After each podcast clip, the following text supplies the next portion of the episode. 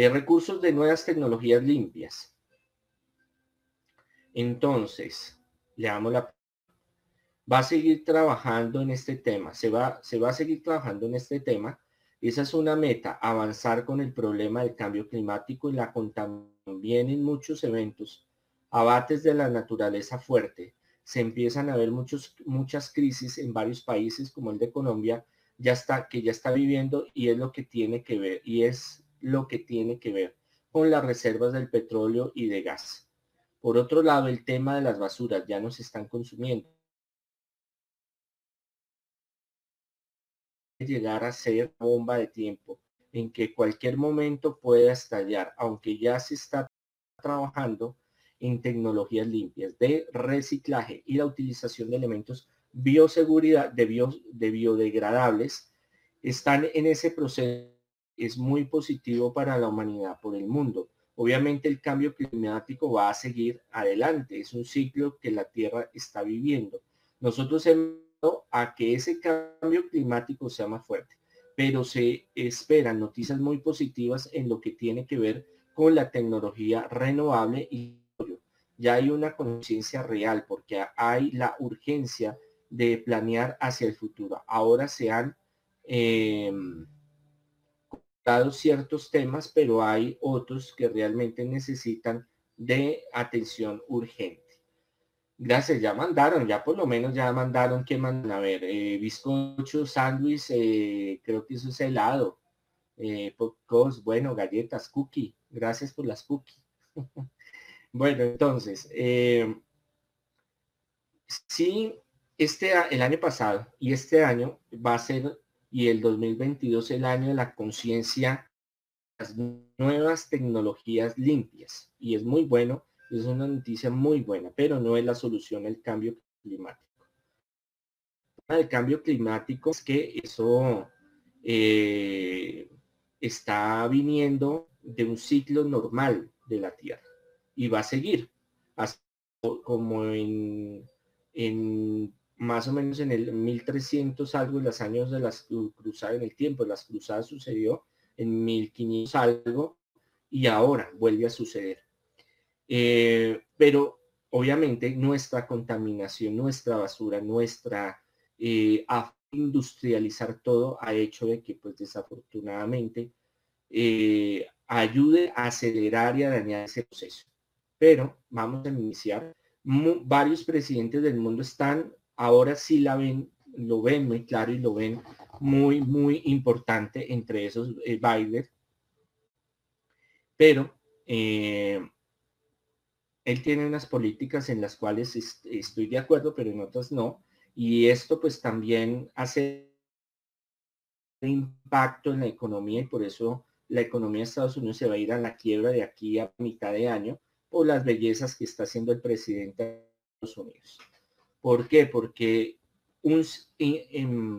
imponer un sistema eh, donde está basado toda la economía en obviamente no es fácil y, y exigir ahora que se haga menos por todo lo que hemos pasado. Es algo que tiempo, igual en Colombia, igual en varios países del mundo, pero la idea es llegar a utilizar, y ahorita vamos a hablar de, de una esperanza muy grande para la tecnología, porque no es solo la eológica ni la solar, eh, sino hay otras, otras eh, fuentes que ahorita vamos a hablar que nos van a ayudar a ayudar muchísimo en la tecnología y eh, a poder eh, mantener esos recursos naturales.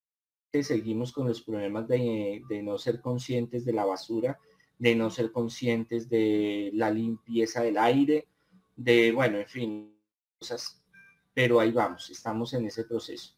Em, ya los países están tomando la conciencia de que nosotros común, llaman los indígenas.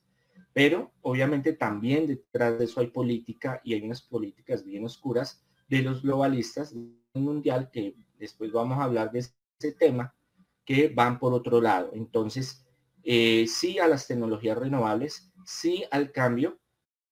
No hay en el momento el reemplazo de la tecnología como tal, no se ha desarrollado como tal masivamente para poder dar el salto y cambiar, pero se va a lograr.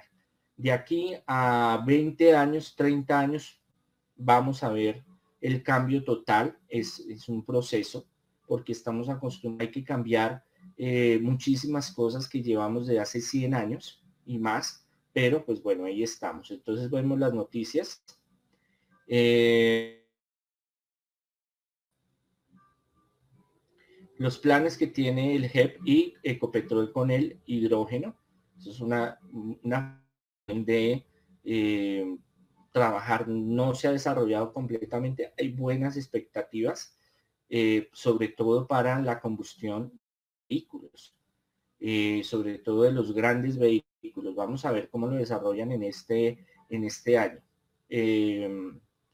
la 2 de noviembre del 2020, tecnologías limpias que cambian el mundo. Ahí vemos la reseña.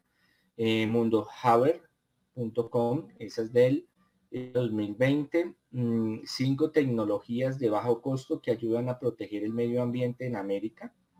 Entonces ahí vemos eh, la noticia, hablan de, varias políticas que hay que tener. Obviamente los países como nosotros, tercermundistas, eh, sí se está trabajando, pero hay unas limitantes que son la, la economía y el poder de algunos que todavía tienen sus monopolios y no quieren hacer el cambio. No es que hagamos el cambio porque eso es traumático y es muy difícil y puede ser muy perjudicial, pero sí poco a poco lo podemos ir, ir teniendo desde nuestro hogar, la separación, por ejemplo, que es algo muy básico, hasta eh, de forma industrial en general. Vamos a ver en qué este año va a ser muy fuerte en ese en esa conciencia. Eh, y en eso sí estoy de acuerdo con el, el, presidente de Estados Unidos.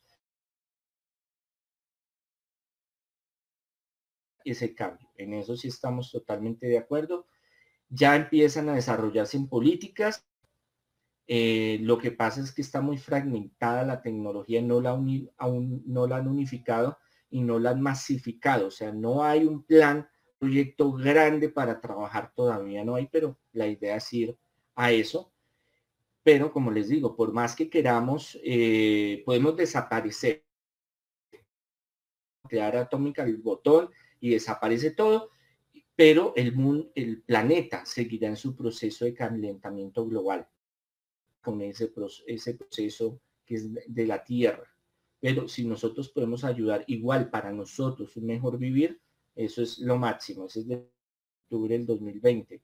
El COVID aumenta la urgencia de ampliar las soluciones de energía sostenible en todo el mundo. Entonces ahí vemos cómo la, la solar está, siguen trabajando, es muy incipiente porque casi se ha hecho con las uñas los últimos 30 años avances muy positivos, pero este año, cuando eh, ya se vuelve una política de Estado y continental de Naciones Unidas y de muchos sectores, entonces tienen que alinearse para obligar a que se llegue a ese punto. Obviamente, eso es un proceso, pero ahí vamos. Eh, mayo 28 es esa Banco Mundial. Eh, el parque eólico, los granujales en Bejar, eh, de la frontera en Cádiz, España, nos encontramos en un momento decisivo para fomentar con éxito el mayor desafío de nuestro tiempo, el cambio climático. Están trabajando fuertemente en varios países de Europa, está trabajando, eso es de la UN, de la, de la UN 2020. es un tema donde, pues si estoy siendo muy rápido, muy rápido, me cuentan. Bueno, ahí por ahí una pregunta, monseñor dice que el cáncer apareció en la Segunda Guerra Mundial por la radiación de las bombas nucleares. Sí, en gran sector, eh, sí, Diana, tienes razón, pero, pero, el cáncer desde tiempos muy antiguos. Hay escritos de los griegos, de los hindúes y de los egipcios y de los romanos que hablan del cáncer. Pero, ¿qué es lo que pasa? En estos tiempos se ha incrementado. ¿Por qué? nuestra alimentación, químicos, consumimos muchos químicos en el aire, en el agua, el estrés, el sedentarismo, em, las preocupaciones, todo caldo de cultivo muy fuerte para que todas esas enfermedades se desarrollen. Antes la gente se moría y no sabía qué era. Se sabe, pero sí había una, em, conciencia de que existía el cáncer. Em, no tan desarrollada y no tan estudiada como en este momento. Tenían sus diferentes, lo que pasa es que la humanidad perdió muchos conocimientos de fragmentas, se termina, el mundo queda como en un limbo, tiene que reconstruirse. Entonces viene el feudalismo y el feudalismo coge y destruye y así la iglesia pues llega, impone su ley y ahí nos, nos jodió. Pero ya después viene el renacimiento y vienen las cosas a mejorar.